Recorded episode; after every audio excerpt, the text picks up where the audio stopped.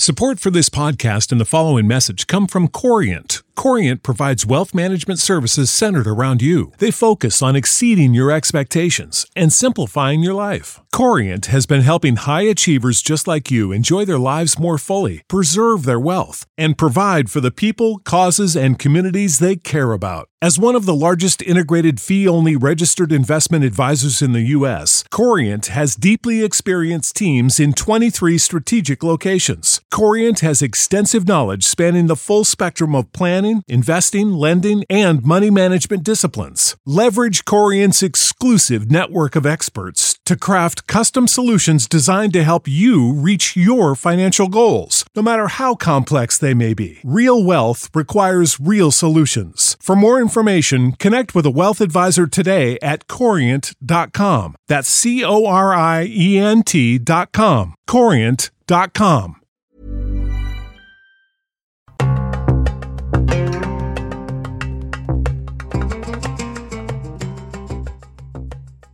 Dans ce deuxième épisode du podcast J'ose rebondir Liban, proposé et produit par Podcasters Media, je vous propose de retrouver Gilda, Sherine, Joël et Cynthia, qui nous racontent leurs premiers pas pour se relever avec l'aide de Dare Woman et de tous ceux qui les entourent à Beyrouth. Frédéric Picard-Le vous êtes donc fondatrice de Dare Woman et proposez aujourd'hui à ces entrepreneurs libanaises un accompagnement. En quoi ce coaching les aide à rebondir?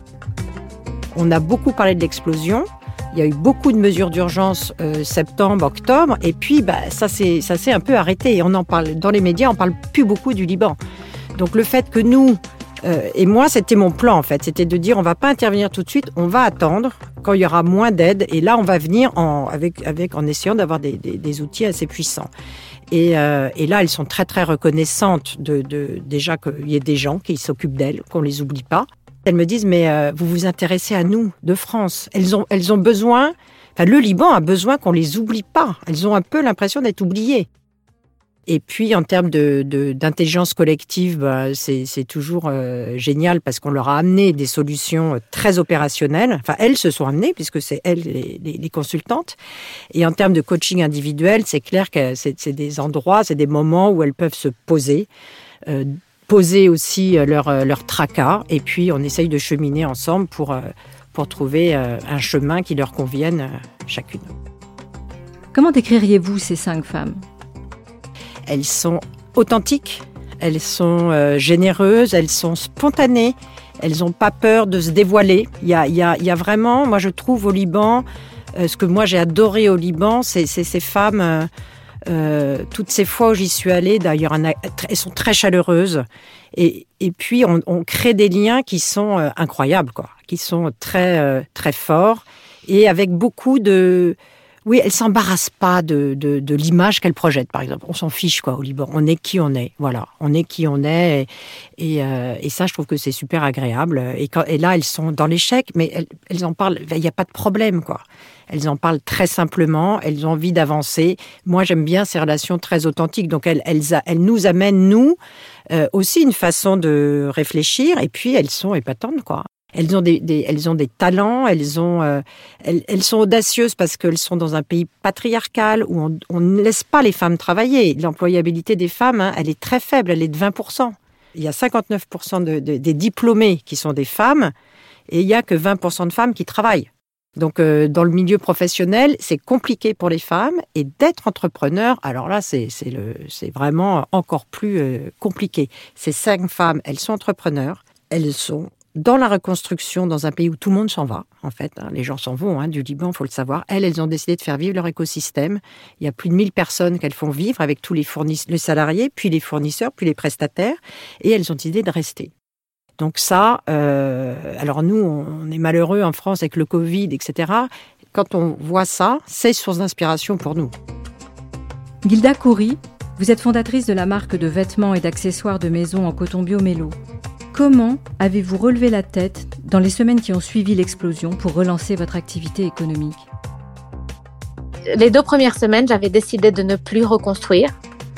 Mais quand j'ai vu tout ce qui s'est passé, toute l'aide, tout le support, euh, tous les encouragements qu'on a reçus, j'ai pris la décision que je ne vais pas laisser ce qu'on a construit en 10 ans euh, s'effondrer comme ça. Et le jour où j'ai pris cette décision, il y a une force intérieure qui a, qui a transformé, qui a tout transformé. Et qu'est-ce qui nourrit toujours cette force d'entreprendre? Les difficultés sont très grandes, mais la détermination aussi et la force que j'ai avec mon team et avec tous les Libanais, elle est très grande. Donc oui, on a beaucoup de difficultés tous les jours. On vit beaucoup de difficultés, que ce soit la crise politique. Je pense que vous êtes au courant, euh, notre euh, monnaie. Premièrement, je sens que je dois à mes clients libanais tout ce que j'ai euh, tout ce que j'ai construit. Donc ma base au Liban, je veux je veux qu'elle reste intacte. Donc on la reconstruise telle quelle avec beaucoup d'aide. Je dis pas que, que, que j'ai pu faire ça seule. J'ai reçu beaucoup d'aide de beaucoup de NGOs, euh, de d'amis, plein de, de, gens ont été là pour que je puisse remettre Melo, que ce soit matériel, euh, matériellement ou euh, financièrement.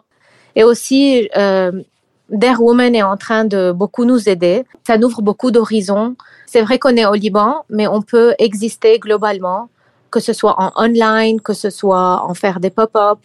Donc ça, c'est mon plan pour Melo, exister au Liban, mais aussi d'ouvrir mes horizons à l'international. Comment vous sentez-vous aujourd'hui? Il y a des jours où je vais bien, mais il y a des jours, euh, il y a des heures où je vais bien, et il y a des heures que je sens qu'il y a un tourbillon qui m'emporte.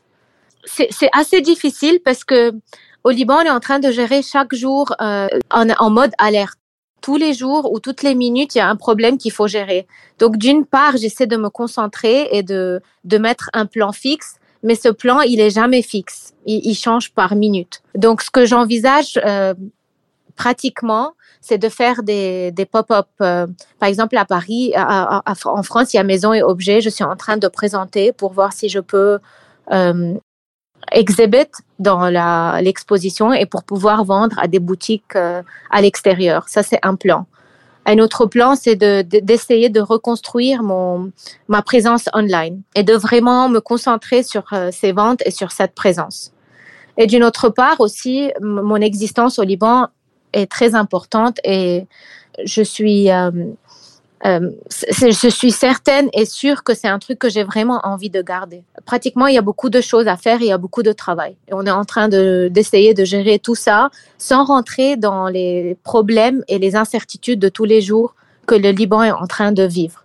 C'est pas facile, mais euh, je dois ça à ma marque, je dois ça à mon team, je dois ça à mon pays, je dois ça à moi-même et à Beyrouth qui a fait, et à tous les gens qui sont en train de croire et de nous faire confiance et de, de donner, de consacrer beaucoup de leur temps. C'est une mission. Chérine Jaja, vous êtes fondatrice de Maison Titus sur le port de Beyrouth, un concept store déco et lifestyle créé en 2019 en restructuration depuis l'explosion. Quelle aide vous apporte aujourd'hui Dare Woman Dare Woman, comment vous dire, c'est comme euh, euh, comme je vous disais, l'explosion, je l'ai sentie à l'intérieur aussi. Et j'essayais petit à petit moi-même de recoller mes morceaux et, et, de me relever parce que je suis toute seule dans cette aventure. Et c'est comme Dare Woman, c'est comme une canne, si je peux mettre une image, à me relever, à essayer de voir un peu clair parce que j'avoue que j'étais dans une nébuleuse et un brouillard euh, dans la tête. Euh, euh, euh, très très fort et, et j'ai vu, j'ai commencé à avoir une petite lumière petit à petit et, et quelque part où j'essaie de recoller même mes idées dans la tête en fait. Et euh, voilà, en fait, c'est euh, cette solidarité, c'est l'amitié de la France pour le Liban. C'est vraiment c'est là où on le voit, on le sent. Nous. Euh, cette solidarité entre ces deux pays aussi. Comment est-ce que vous vous réorientez? Que j'essaye maintenant, difficilement vu la situation économique, et euh, euh, c'est de produire, évidemment, de produire beaucoup plus du local, de, avec les, des artistes euh, libanais qui sont là, des designers, des artisans, etc. J'essaye de, de faire de, de, des collaborations de pièce unique pour euh, essayer de faire, faire marcher un peu cette chaîne entre nous.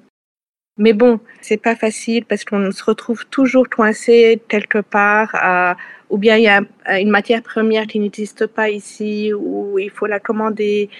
Ça coince, ça coince encore. Je ne m'en sors pas vraiment maintenant, tout à fait, mais j'essaye, on essaye de, de, de continuer, de continuer à marcher, de continuer à, à vivre. Aujourd'hui, Maison Titus plus, ne sera plus la même Maison Titus qu'avant. Euh, je, ne, je ne peux plus faire ce que je faisais avant. Je ne peux plus vendre éthiquement et pour moi, pour ma conscience aussi, assez prix parce que c'est des produits qui sont quand même pas de première nécessité. C'est entre guillemets pas de luxe, c'est pas c'est pas qu'ils sont très chers, mais ils sont vraiment pas de première nécessité dans dans un pays dans le pays et la et, la misère dans laquelle on vit. Donc je repense Titus. D'ailleurs, je me suis posée à la campagne et j'essaie de refaire mon, mon mood setter ici avec du upcycling, recycling. J'ai ramené tous mes objets cassés, en fait, tous mes tissus cassés et je suis en train de les refaire vivre et euh, essayer de aussi à ma manière de montrer qu'on peut tout réutiliser, que ça peut, faire très joli et que c'est juste il suffit d'avoir des idées et, euh, et, de faire avec ce qu'on a on peut tout on peut donner tout euh, à tout une deuxième une troisième une quatrième vie finalement. Ça a été un accélérateur une fusée accélératrice plutôt. Retour à l'essentiel aux valeurs être euh, éveillé sur beaucoup plus de choses qui sont bien plus importantes et même ma façon de revoir moi les objets et ce que j'ai envie de créer ou de produire est différente. Je suis bien plus contente aujourd'hui personnellement de ce que j'arrive à faire, de ce que j'essaye de faire. Je suis vraiment contente de la voie que je découvre. Je suis en train toujours de découvrir, je tâtonne encore. Je suis sûre que ça peut apporter des choses beaucoup plus intéressantes à des personnes qu'avant. C'est notre voie à prendre maintenant. Joël Haddad Laoud, vous dirigez avec votre sœur Nicole la pâtisserie familiale Cannelle, emblème de la gastronomie à la française à Beyrouth. Comment rebondissez-vous économiquement de crise en crise depuis 2019 Écoutez, ça a été, euh, c'est, en fait, c'est une phase très compliquée parce que, euh, alors, l'explosion, avant l'explosion, on était déjà dans cette, dans une crise sanitaire, donc de Covid. Donc là aussi, euh, il fallait euh, s'adapter. Euh, aux nouvelles restrictions. Donc, euh, on ne pouvait plus ouvrir, on avait des horaires restreints. On pouvait plus recevoir notre clientèle dans la boutique, donc il fallait mettre un dispositif en, en place. Le client devait rester devant le, la boutique et on devait le servir devant la boutique. Après est venu s'ajouter, donc on a eu la crise sanitaire, puis l'explosion, la crise économique. Donc cette dévaluation de la monnaie qui euh, qui est venue s'ajouter à, à tout ça. Donc euh, on essaie tant bien que mal. En fait, euh, on s'accroche. C'est un petit peu compliqué parce que euh, toutes nos matières premières sont importées. Donc c'est une devise étrangère. On paye en euros et en dollars. Alors que nos consommateurs, nos clients nous payent en, devise locale, donc en livres libanaises. Et ça complique beaucoup les choses pour nous. On n'a pas ces, produits de premier choix comme on peut les trouver en France. C'est une pâtisserie française en fait ici parmi les autres pâtisseries et euh, nos clients viennent pour cette qualité-là. Donc euh, c'est aussi un challenge pour nous de garder cette qualité-là. C'est de la prestidigitation comme on dit. C'est très compliqué. Donc euh, on a eu un dollar qui a pas arrêté de bouger, ça, ça montait, ça descendait. Et là vous pouvez pas changer vos prix euh, tous les jours. Donc euh, voilà, on a eu des mois difficiles où il fallait s'adapter, il faut rebondir en fait. Donc les salaires sont restés les mêmes et les prix ont flambé. Donc là aussi, vous pouvez pas vendre votre gâteau à, hors de prix. Il faut aussi s'adapter à la, la situation euh, économique du pays. Quelles solutions se dessinent aujourd'hui pour dépasser ces difficultés? Durant nos réunions Zoom avec euh, Dare Women, euh, on a parlé de pas mal de choses et effectivement, la solution euh, qui nous paraît la plus probable aujourd'hui, c'est de d'exporter certains de nos produits vers les pays du Golfe, donc pour faire entrer de la devise étrangère. On a eu des propositions vers euh, l'Égypte, euh, euh, Dubaï, euh, Qatar, euh, le Lagos, les pays d'Afrique aussi. Mais voilà, c'est des choses qui prennent du temps aussi à mettre en place. Euh, après, choisir le bon. Est-ce que ce, voilà, il faut faire des franchises Est-ce qu'il faut juste exporter son produit Quel produit? Euh, C'est quand même des produits qui ont, euh, euh comme les macarons par exemple,